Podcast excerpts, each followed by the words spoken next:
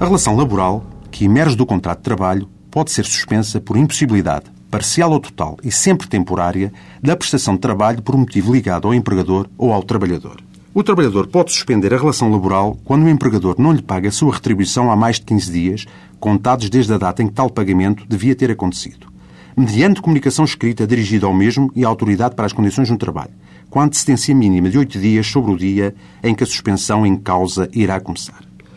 A pedido do trabalhador, deve o empregador emitir uma declaração onde reconheça os salários em dívida, os respectivos montantes e os períodos a que respeitam, sendo tal declaração emitida pela autoridade para as condições no trabalho em caso de recusa da entidade patronal. Durante a suspensão do contrato de trabalho, mantém-se os direitos, deveres e garantias que não reclamem a efetiva prestação de trabalho,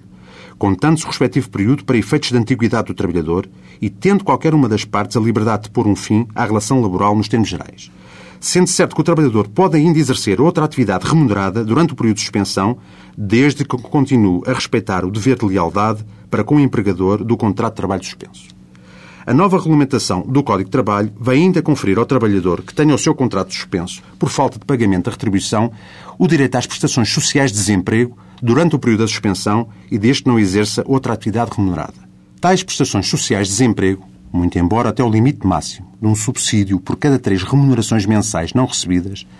podem ainda ser atribuídas com referência ao período de atraso no pagamento dos salários, desde que seja formulado o correspondente pedido pelo trabalhador e reconhecida e declarada a mencionada situação de atraso salarial pelo empregador ou pela autoridade para as condições do trabalho, nos moldes já antes referidos. Tal direito ao subsídio de desemprego também existe nas situações de não pagamento de retribuição durante a vigência de suspensão do contrato de trabalho por outros factos respeitantes ao empregador, ou no caso de encerramento da empresa ou estabelecimento por período igual ou superior a 15 dias, assim como em situações de crise empresarial, quando não é liquidada a respectiva compensação retributiva.